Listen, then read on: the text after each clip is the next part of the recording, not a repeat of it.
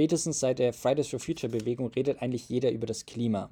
Das heißt, die Aktivistinnen haben sehr starke kommunikative Erfolge erzielt und dennoch passiert immer noch zu wenig. Die Emissionen sinken zu langsam und die Regierung hinkt ihrem Anspruch beim Ausbau der erneuerbaren Energien hinterher. Deswegen gibt es jetzt bei vielen aktivistischen Gruppen jetzt so ein bisschen den Konflikt, wie der Aktivismus produktiv fortgesetzt werden kann. Also soll man eher auf mehr Radikalität setzen oder auf mehr Schulterschluss und Kommunikation mit der Wirtschaft oder Verbänden. Am Mikrofon begrüße ich heute der Yannick und ich habe mir genau zu diesem Thema zwei Gäste eingeladen, die sich um die Frage nach der Radikalität beim Klimaschutz streiten. Und dieses Gespräch könnt ihr jetzt nachhören. Ich wünsche euch ganz viel Spaß und gute Anregungen dabei.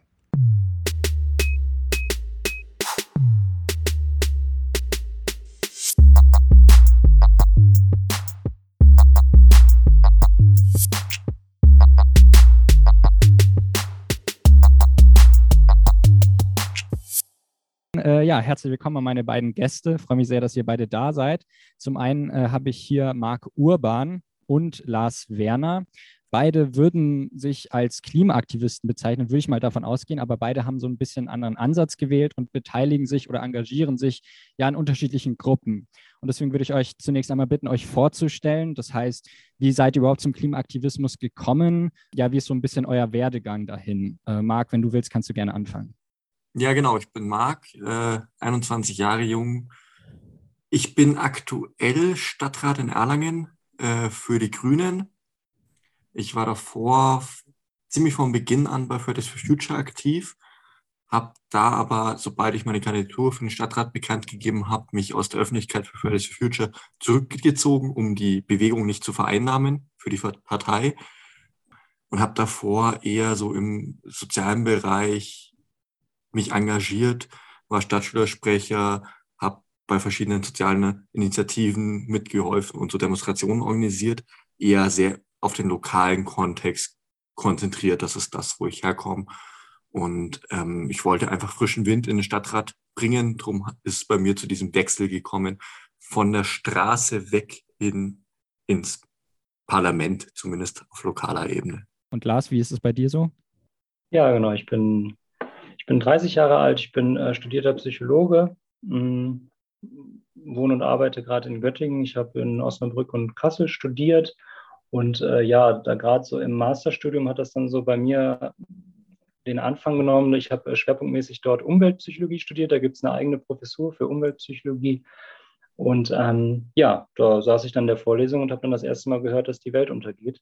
Und äh, ja, das hat mein Leben ziemlich verändert. Also äh, habe mich dann wahnsinnig viel belesen, informiert, ähm, ging dann auch viel so in ja, ideologiekritische Inhalte rein und habe mich dann auch, ja, mein komplettes Verhalten habe ich dann dabei umgestellt, also wie ich mich ernähre, wie ich mich fortbewege und so weiter. Habe eine ganz große Unzufriedenheit verspürt, weil äh, ja, es immer schlimmer wurde, trotzdem ich äh, aufgehört habe, gewisse Sachen zu tun. Und ähm, Genau, dann bin ich so über eine Demo von Fridays for Future hier in Göttingen zu Extinction Rebellion gekommen 2019 und äh, ja, seitdem bin ich, äh, würde ich mich als Klimaaktivist bezeichnen. Und genau, jetzt gerade seit ähm, September letzten Jahres bin ich beim Aufstand der letzten Generation aktiv, eben einer Kampagne, die äh, entschlossenen zivilen Widerstand leisten möchte, ähm, wo, wo Menschen ja, Widerstand leisten werden, bis sie unter Umständen auch ins Gefängnis gehen um etwas gegen ja, die Klimakatastrophe zu unternehmen. Ja, danke dir. Ähm, kannst du noch mehr dazu sagen, welche Arten von Aktionen euer Aufstand plant? Also je nachdem, wie viel du dazu sagen kannst, willst und möchtest. Genau, die Art des Protests ist bei dieser Kampagne werden, ähm, ja, es geht um eine massive Störung sozusagen der, der öffentlichen Ordnung und das wird erreicht, äh, soll erreicht werden bei, diesem, bei dieser äh, Kampagne durch Blockaden von Autobahnabfahrten und größere Bundesstraßen. Warum habt ihr denn euch für einen jeweiligen Bereich entschieden? Oder auch, warum habt ihr euch gegen einen anderen entschieden? Das heißt konkret, Marc, bei dir, warum hast du dich gegen so eine Protestbewegung entschieden? Und Lars, bei dir, warum hast du dich gegen äh, die Arbeit in einer politischen Partei entschieden?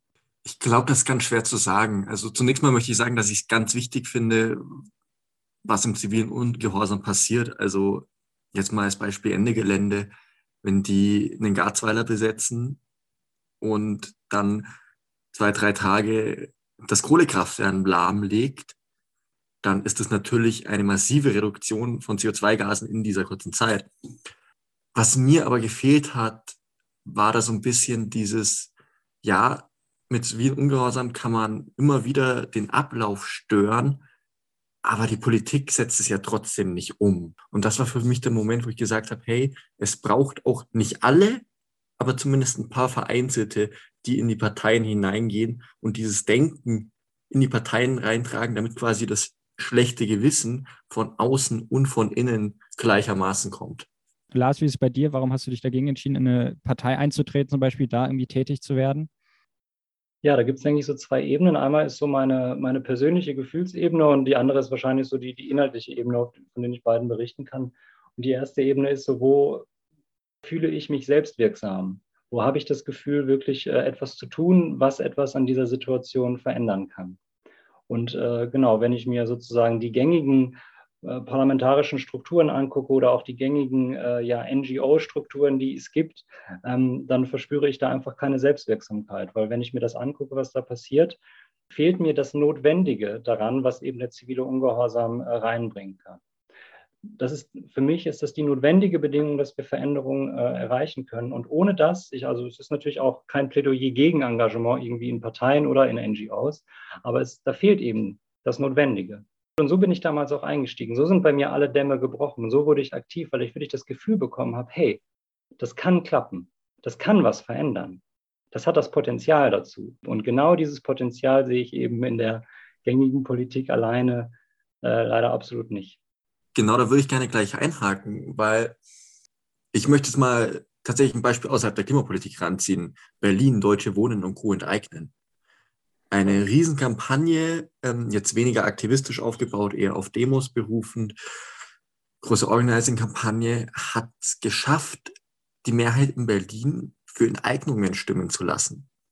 Und das finde ich politisch voll richtig.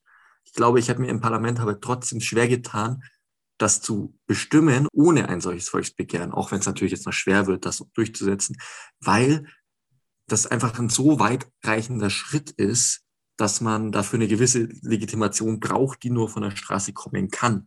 Und für Klimamaßnahmen folgt diese Legitimation genau aus solchen zivilen Ungehorsamen, genau aus solchen Protesten wie von Fridays for Future.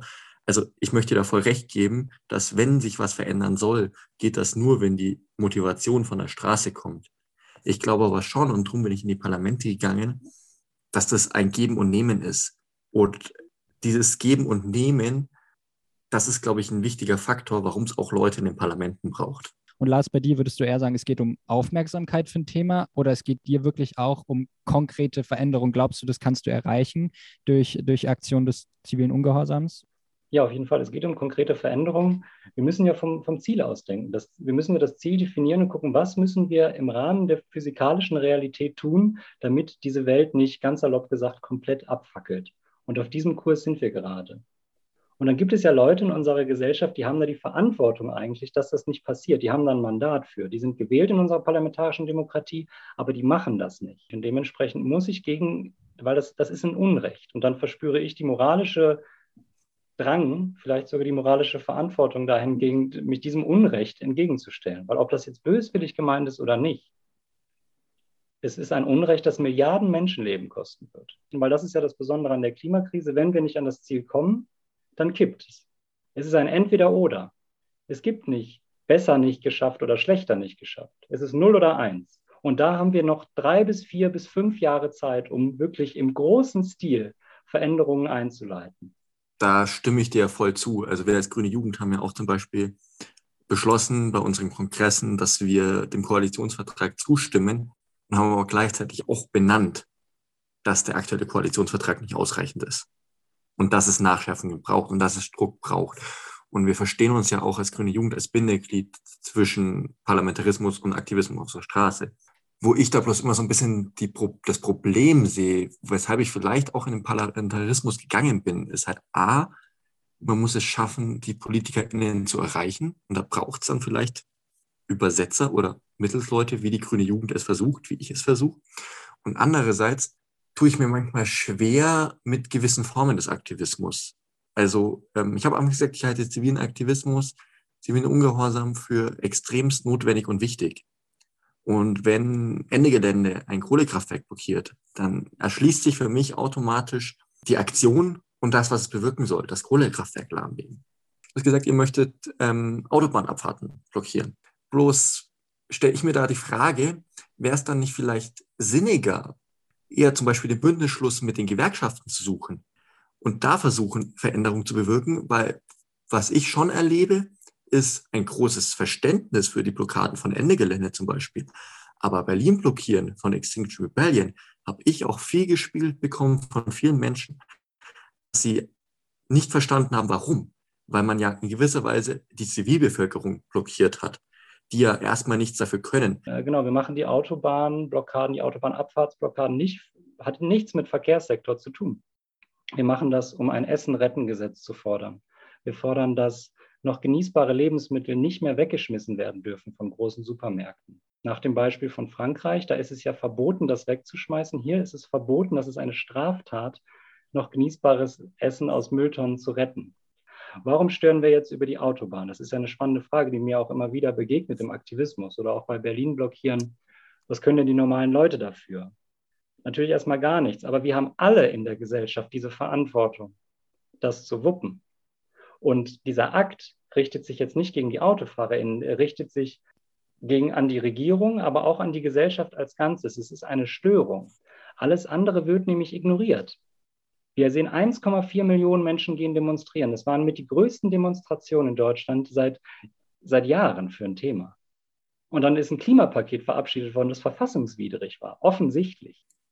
Das heißt, wir müssen anscheinend eine Aktionsform wählen, die nicht ignoriert werden kann. Und wenn ich mich auf eine Autobahn setze und dann, das, das, stört den Ablauf. Es ist ein Zeichen dafür, dass wir innehalten müssen. Wir müssen so viel Sand in dieses Getriebe werfen, alles tun, was gewaltfrei möglich ist, um dieses System, diesen Kurs, auf dem wir uns gerade befinden, zum Stoppen zu bringen. Wir hören auf mit der Störung, wenn das Unrecht aufhört. In diesem ganz konkreten Fall ist das Unrecht, genießbares Essen wegzuschmeißen, wenn uns in, der, in den nächsten 10 bis 15 Jahren hier in Deutschland schon Hungersnöte treffen können, weil durch den Jetstream eben die großen Kornkammern der Welt, dass es da gleichzeitig zu massiven Ernteausfällen im globalen Stil kommen wird gibt es ja jetzt auch neue Daten von der NASA, dass das schon in den nächsten Jahren richtig spürbar hier werden wird.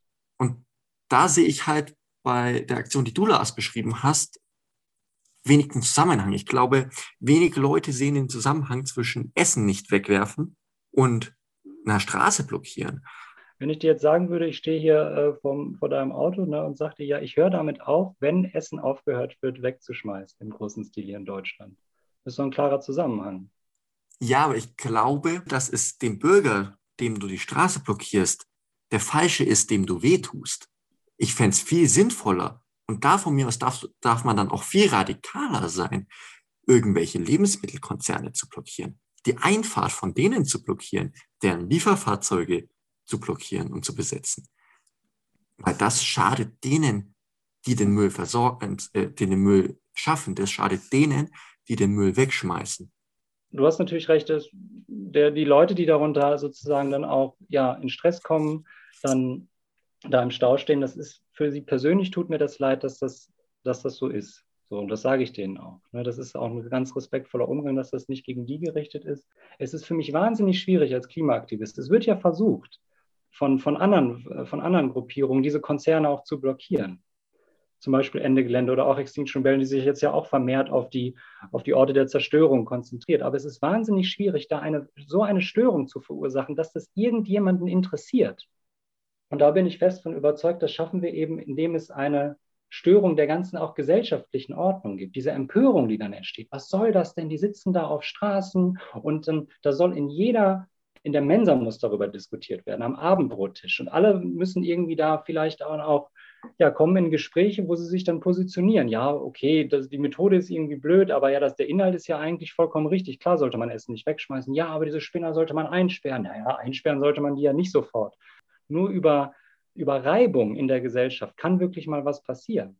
Und wenn ich mich dann, wenn ich mir dann zum Beispiel angucke, die Bewegung um Martin Luther King, auf, beim March on Washington, das ist ja jetzt in, in der Rückschau, ist es ja bei uns in den westlichen Gesellschaften so, der große Moment von Martin Luther King, da hatte der keine Mehrheitsunterstützung in der Gesellschaft. Die haben den gehasst. Und das hat aber Geschichte geschrieben. Und wir können nur hoffen, dass es bei uns, und jetzt kann ich nochmal kurz wenn, ich, wenn du mir erlaubst, auf die Radikalität nochmal zu sprechen kommen. Wir können nur hoffen, dass wir es hier schaffen, einen Weg zu finden, der so radikal ist, dass er was verändert, aber nicht über diese Grenze hinausgeht, dass Menschen darunter leiden. Das ist für mich die ganz klare Grenze. Da muss die Radikalität aufhören. Aber wir, wir sehen an der Beobachtung, eben weil wir keine Verbesserung in der Klimakrise haben, dass wir noch nicht radikal genug agiert haben. Das ist ganz klar. Und genau da möchte ich eingreifen, ganz kurz, weil ich glaube nämlich schon, dass Menschen schon leiden. Ihr blockiert die Straße, es kommt zu einem Stau, äh, die alleinerziehende Putzkraft kommt zu spät zum Job, wird fristlos gekündigt, steht ohne Geld da. Deren Hass wird sich auch gegen euch richten. Ich glaube, dass man da viel mehr den Schulterschluss noch wagen muss. Ich glaube, das, woran es bislang gescheitert hat, ist, dass man soziale Kämpfe gegen Klimakämpfe ausgespielt hat, dass die Politik das konnte, weil sich die Klimabewegung und die Gewerkschaften zum Beispiel noch nicht zusammengeschlossen haben. Ich glaube, wir haben einen gemeinsamen Grundkonsens, wir spalten uns dann bei der Ausführung. Klar, dieses, diese Unannehmlichkeiten für die Leute, dass da entsteht. Ne? Termine werden verpasst, äh, kommt zu spät zum Job, vielleicht zu einer Familienfeier, vielleicht zu einer Beerdigung. Das ist furchtbar, das ist dramatisch. Und es ist, dann komme ich aber in eine ethische Abwägung. Und ich, genau, ich würde dir gerne nochmal die Rückfrage stellen. Du hast gesagt, klar, ich bin natürlich auch pro, Schulterschluss und pro äh, Gewerkschaften ins Boot holen und alles machen. Die physikalische Realität ist aber, wir haben jetzt noch, äh, ja, maximal dieses Jahrzehnt, wahrscheinlich sind es eher fünf Jahre, bis wir hier den großen Umbruch schaffen. Und aus deiner Erfahrung jetzt außer Politik, wenn du dich mit Gesellschaft beschäftigst, würdest du sagen, auf diesem reformistischen Weg, der gängige parlamentarische Weg, schaffen wir es in diesen drei bis vier bis fünf Jahren, den notwendigen Umbruch zu schaffen? Bist du davon überzeugt, dass das klappen kann? Ich möchte jetzt mal Schleswig-Holstein als Beispiel nehmen. Habeck als stellvertretender Ministerpräsident. Mit dem Windkraftausbau, Stromtrassen brauchen normalerweise, ich weiß die Zahlen jetzt nicht genau, äh, so ungefähr sechs bis acht, teilweise zehn Jahre. Warum? Weil die Menschen sagen, ich möchte die Stromtrasse nicht vor meiner Haustür. Habeck hat es teilweise in ein, zwei Jahren durchgebracht. Ohne Klagen. Ganz Deutschland hat gefragt, wie hat er das geschafft? Ja, ganz einfach, weil er auf die Menschen zugegangen ist. Weil er den Schulterschluss gesucht hat und gesagt hat, hey, wir müssen den Strom von A nach B bringen. Das müssen wir. Für die Energiewende. Wie die Trasse verläuft, das entscheiden wir jetzt gemeinsam. Alle als Gesamtbevölkerung. Und ich glaube, dass der zivile Ungehorsam auch genauso gemacht werden muss, dass er eben eint und nicht spaltet. Da sind wir jetzt bei einer, bei einer ganz interessanten Frage, und zwar, inwieweit es denn überhaupt noch geht, Mehrheiten zu gewinnen. Die Frage ist eher an dich, Lars.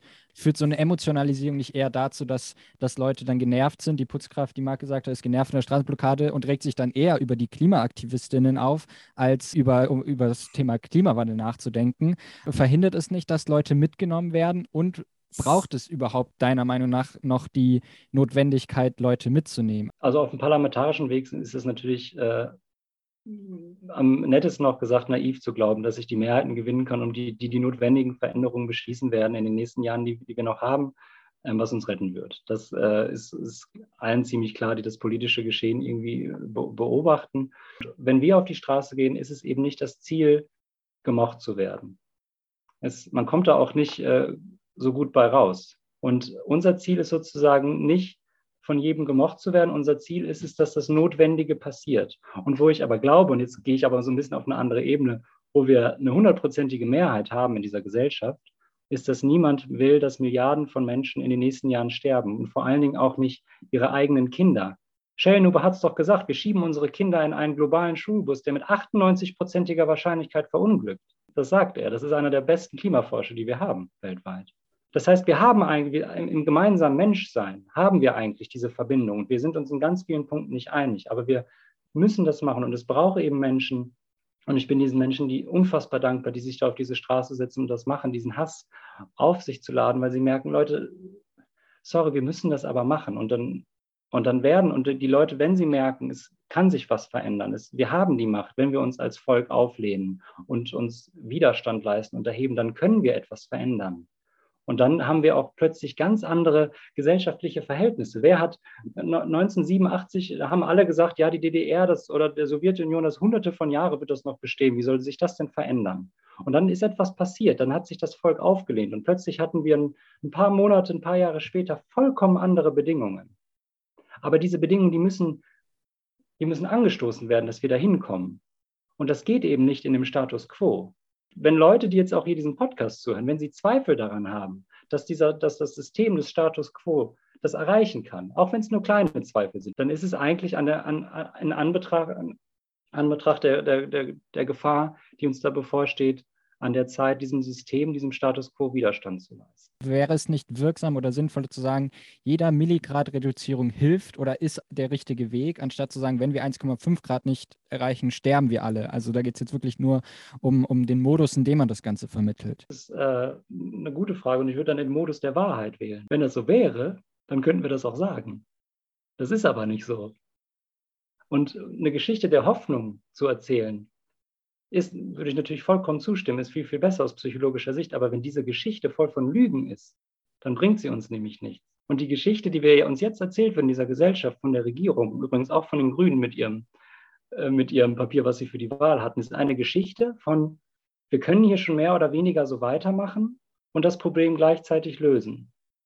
Und das ist halt eine Lüge. Und ich finde es persönlich viel positiver zu sagen, Leute, wir als Volk, wir als Gesellschaft, wir haben die Macht, etwas zu verändern, wenn wir uns auflehnen. Weil wer, wer, wer ist denn der Regierung Rechenschaft eigentlich schuldig? Und dann finde ich es viel positiver zu sagen, wir haben die Chance, was zu verändern, wirklich was zu verändern.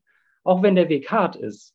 Aber das ist doch viel positiver, wenn wir aufrichtig die, Situation meinen, anstatt uns Lügengeschichten darüber, Märchen darüber zu erzählen, die, die nur ein Ziel haben, dass die Leute eben nicht aus der Reihe tanzen dass wir einfach so weitermachen, dass wir weiter unserer Arbeit nachgehen, unseren Hobbys und wir können uns so wunderbar ablenken. Aber diese ganze Positivität, das ist falsch. Da würde ich dir soweit auch erstmal recht geben wollen, dass das Programm der Grünen und ich möchte auch explizit sagen, keiner einzigen Partei, die zur Bundestagswahl antrat, einen 1,5 Grad konformen Pfad hatte und dass dieses, ja, wir schaffen das schon, nicht die Lösung ist. Alleine gebe ich dir auch recht. Ich glaube, man braucht halt einen gesunden Mittelweg. Also mir wäre auch lieber gewesen, hätten die Grünen auch ohne Mehrheit dafür in der Bevölkerung vertreten, einen 1,5 Grad Pfad vertreten. Ich habe dementsprechend auch Änderungsanträge gestellt. Wir müssen akzeptieren, dass halt leider Realos in meiner Partei, in anderen Parteien, machtpolitisch denkende Menschen halt sagen, ein Robert Habeck zum Beispiel sagt, hey, wir schreiben ein Programm, das die Mehrheit der Deutschen so unterschreiben und wählen wird. Und die Mehrheit unter Deutschen, und das müssen wir halt leider sehen aktuell, findet ein 1,5 Grad konformes Programm noch zu radikal, zu hart. Darum braucht es den Zusammenhalt in der Bevölkerung, um das zu schaffen. Würdest du dann, okay, wenn, wenn du jetzt sagst, okay, solange es keine über 50 Prozent Mehrheit im Parlament für den nötigen Wandel gibt, können wir das nicht machen. Da hast du mich falsch verstanden. Ich glaube, dass wir diese Mehrheit in der Bevölkerung haben. Wir müssen bloß den Leuten aufklären, was Sache ist. Und das schaffen wir nur durch ein Miteinander, eben indem wir den Leuten nicht sagen, hey, wir blockieren jetzt die Straße und kosten dich damit vielleicht den Job, sondern ich glaube, wir schaffen das eher, indem wir in die Betriebsräte gehen und den Leuten sagen, hey, wenn ihr in Zukunft noch euren Job haben wollt, dann müsst ihr dafür sorgen, dass eure Firma klimaneutral wird, weil das ist wirtschaftlich ja auch noch. So, da müsst ihr mit uns auf die Straßen gehen, zu Demonstrationen, um Druck auf die Politik zu machen. Aber das ist doch kein Handlungsangebot. Wenn 1,4 Millionen Menschen auf die Straße gehen, dann passiert, dann verändert und das einfordern, dann passiert das ja nicht. Also kann ich doch nicht, dann nicht guten Gewissens zu jemandem sagen, du musst nur demonstrieren gehen, dann machen die das schon. Es gab die größten Massendemonstrationen vor dem Irakkrieg auf der ganzen Welt. Unfassbar viele Menschen. Niemand wollte diesen Irakkrieg haben das eingefordert, lautstark auf der Straße. Was ist dann passiert? Irakkrieg. Das ist vielleicht ein ganz guter Punkt, wo ich einhaken würde. Es geht um Handlungsoptionen, beziehungsweise es geht darum, konkrete Handlungen herbeizuführen. Und da könnte man aber wiederum den radikaleren Kräften das vorwerfen, dass sie ähm, verhindern, konkrete Handlungen herbeizuführen, indem sie Leute, die ihnen eben nicht weit genug gehen, nicht wählen. Und als Beispiel will ich da gerne eben die Präsidentschaftswahl in den USA, ich glaube 2000 war das, anführen. Da ging es nämlich um äh, Klimathemen. Da haben die, der, der grüne Teil oder der linke Teil der Grünen in den USA statt Al Gore den dritten Kandidaten gewählt, das Namen ich gerade leider nicht mehr weiß. Und man könnte so argumentieren, dass diese Stimmen Al Gore gefehlt haben, eben George Bush zu verhindern. Und dann kam es eben zu Irakkrieg und nichts ist passiert beim, beim Klimaschutz. Wäre das aber nicht ein Argument dafür, gemäßigteren Kräften den Vorzug zu leisten, dafür, dass sie zumindest in die richtige Richtung gehen. Genau, ja. aber da kann ich meinen Punkt von gerade nochmal wiederholen. Zumindest in die richtige Richtung. Wenn ich aber, aber nicht weit genug komme, ist egal. Dann hätte ich auch vorher in die falsche Richtung gehen können. Das, ist, das sind einfach die physikalischen Gegebenheiten der Klimakatastrophe. Die dürfen wir nicht negieren. Das ist genau der Punkt. Also ich verstehe dich da voll, Lars, mit deinem Gedanken. Aber das ist genau der Grund, warum ich mich in der Partei engagiere. Weil ich, wie du vorher gesagt hast, gesehen habe, dass die Proteste alleine nichts genutzt haben. Ich habe schon gemerkt, dass zwar nicht ausreichend, aber dass es Veränderungen gab innerparteilich, in dem Moment, wo die Stimmen nicht nur von außen, sondern auch von innen kamen. Als von innen auf einmal Leute gesagt haben, quasi aus den eigenen Reihen, hey, die haben doch recht. Es braucht dieses Zusammenspiel aus zivilen Ungehorsam und Menschen in den Parteien. Und du hast ja diesen Weg nur ziviler Ungehorsam. Und ich verstehe, wie du dahin kamst.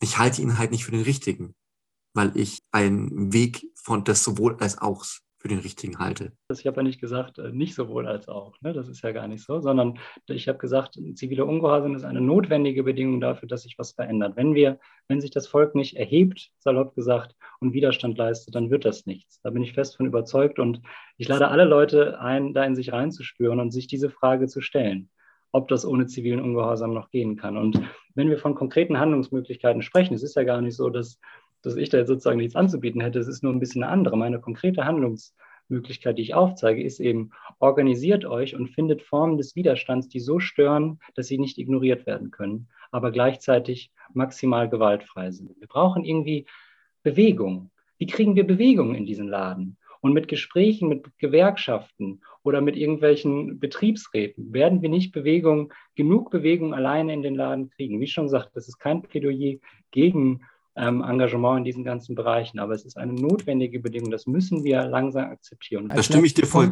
Du kannst schon noch darauf antworten, aber ich würde gerne, dass ihr danach noch ganz kurz darüber redet, wo eure Grenzen liegen beim zivilen Ungehorsam. Ihr seid euch beide einig, dass Gewaltfreiheit die Bedingung ist. Aber auch da kann man sich natürlich streiten, was ist jetzt mit Gewalt gegen Gegenständen. Also, falls ihr da noch darauf eingehen könnt, vielleicht Lars, wie würdest du dich da positionieren? Wäre das für dich auch noch innerhalb der, des Gewaltfreiheitsgebots, um mal so zu formulieren? Das ist eine ganz spannende Frage, die, glaube ich, auch immer mehr äh, hinzukommen wird als Gesellschaft. Ich denke, es wäre da auch, auch gelinde gesagt naiv anzunehmen, dass wenn wir jetzt nichts machen, wenn das so weiterläuft noch ein paar Jahre, dass dann nicht irgendwann Leute an Punkte kommen, wo sie zu anderen Maßnahmen greifen werden. Das würde mich zumindest überraschen. Ich hoffe, dass es gewaltfrei ablaufen kann. Und was da für mich die persönliche Grenze ist, ist, nicht, ist es nicht so einfach zu beantworten. Wenn ich jetzt zum Beispiel eine Gaspipeline sabotiere, das kann ja so und so gemacht werden. Es kann zum Beispiel total rücksichtslos gemacht werden, das Menschenleben gefährdet. Da würde ich sagen, dass das nicht. Ist, und es kann zum Beispiel auch einfach nur als persönlichen Akt des Dampfablassens gemacht werden. Ne? Ich habe richtig Hass auf die Regierung. Ich schnapp mir jetzt irgendwie ein Gerät und hau diese Pipeline kaputt. So, einfach nur um Dampf abzulassen für mich. Wenn es aber eine organisierte Kampagne ist, wo sozusagen ein, eine Idee dahinter steckt, wie ich mit diesem Akt des Widerstandes Veränderungen herbeiführen kann, die wir brauchen, dann ist das schon wieder eine andere Geschichte. Aber vor allen Dingen ist ganz, ganz wichtig, dass eben keine Menschenleben riskiert werden. Der Antwort würde ich mich halb anschließen. Ich würde sie noch ein bisschen ergänzen, weil für mich ist die Grenze da, wo es die Individuen trifft. Also wenn jetzt friedlich ein Kohlekraftwerk blockiert wird, dann finde ich das super. Ähm, das unterstützen die Grünen ja auch. Die Grünen schicken ja auch immer parlamentarische BeobachterInnen zu den Engeländeraktionen zum Beispiel dort etwas zu zerstören, kann ich für mich schwer beantworten, weil ich den Punkt sehe, hey, ist es denn wert, eine Geldstrafe, eine Gefängnisstrafe oder sonstiges in Kauf zu nehmen, dafür, dass ich dann etwas in dem Kohlekraftwerk zerstöre, was innerhalb eines Tages vielleicht ersetzt wird und dadurch auch gleichzeitig das Bild in der Bevölkerung was ich bekomme, weil ich ja viel auf diesen Zusammenhaltsgedanken setze, anders als du das, wo du sagst, Leute müssen uns nicht mögen ich weiß nicht, ob es das wert ist. Oder ich, ich für mich beantworte es mit, das ist es nicht wert. Würde ich gerne gern nochmal einhalten, was du am Anfang gesagt Du ziehst da die Grenze, wo, wo das Individuum betroffen wird. Und ja. jetzt, jetzt wissen wir ja aber durch die Wissenschaft, dass wenn wir jetzt nicht radikalst handeln, dass Milliarden von Individuen betroffen werden. Das ist meine Nichte, die gerade geboren wurde. Das wird die Apokalypse für die werden, wenn wir das nicht machen. Sie ist ja ein Individuum in, in Individuum, das dann betroffen wird. Und das ist, und das heißt, wir kommen bei dieser ethischen Abwägung, wir kommen da gar nicht raus. Und damit drehen wir uns wieder gerade ein bisschen im Kreis, weil für mich ist halt, ja, ähm, genau. beim einen ist das Individuum in der Zukunft betroffen und beim anderen das Individuum jetzt. das Individuum in der Zukunft kann ich erstmal nicht direkt beeinflussen, das Individuum jetzt störe aber ich als Einzelperson und nicht die Politik mit ihren Entscheidungen. Vielleicht noch eine, eine, Frage an dich, Marc. Inwiefern würdest du bei der Formulierung genauso offen und ehrlich sein wie, wie Lars im Sinne von, die Wissenschaft sagt, bedeutet, dass wir quasi in die Apokalypse rennen. Gibt es da Unterschiede zwischen euch, wie ihr, wie ihr die, die wissenschaftlichen Erkenntnisse auffasst? Ja und nein. Ich finde, man muss ganz klar sagen, hey, wenn wir zwei Grad überstreiten, dann kommen wir definitiv in eine Endlosspirale und äh, wir zerstören unser Weltklima. Hans, Hans-Joachim Schellnhuber geht übrigens davon aus, hat er jetzt in einem Interview gesagt, dass wir die, über die zwei Grad hinausschießen. Und genau das würde ich jetzt wiederum nicht formulieren. Also ich würde nicht sagen, wir kommen jetzt in die Apokalypse aus zwei Gründen. A, weil ich glaube, dann setzt eine scheißegal Einstellung bei der Bevölkerung ein. Und zweitens, ich würde dann halt auch immer sagen, hey, entweder wir ändern jetzt was oder wir ändern für tausendmal mehr Anstrengungen in der Zukunft was, weil wir uns dann dran anpassen müssen. Gut, also ich denke mal, dass, dass da jetzt auch, also allgemein schon eure Unterschiede und teilweise auch Gemeinsamkeiten klar geworden sind. Und abschließend würde ich euch noch gerne die Frage stellen, um das auch so ein bisschen an, die, an den einzelnen Hörer, die Hörerin zu richten. Was fordert ihr von der einzelnen Person, dass sie für den Klimaschutz tut? Jetzt nicht mehr groß gedacht, sondern was fordert ihr wirklich von, von der einzelnen Person? Ja, ich fange, dann fange ich damit an. Ja, was heißt fordern? Ich wünsche mir, ich bitte die alle Menschen in, in, innigst, dringlichst in sich hineinzuhorchen und wirklich sich zu fragen, ob das ausreicht, was gerade passiert, ob diese notwendigen Handlungen kommen werden. Und wenn ihr Zweifel daran habt, dass das so klappen kann, dann euch zu organisieren und in den Widerstand dagegen zu gehen, weil Unrecht beseitigt man nicht, indem man nur sagt, dass es ein Unrecht gibt, dass das blöd ist und dann passiert aber nichts, sondern ein Unrecht beseitigt man, indem man dagegen Widerstand leistet und sich dann zu organisieren und und zu stören. Egal was, Hauptsache es stört, egal was gewaltfrei ist natürlich, was stört, was nicht ignoriert werden kann, weil sonst, das ist meine bittere Erkenntnis aus zwei Jahren Aktivismus jetzt schon, dann äh, werdet ihr auch ignoriert werden. Geht nicht mehr zur Schule, sprüht die Uni mit Farbe an, blockiert den Verkehr, fordert ein, dass dieses Unrecht aufhört, weil nur wenn ihr es einfordert, kann das auch.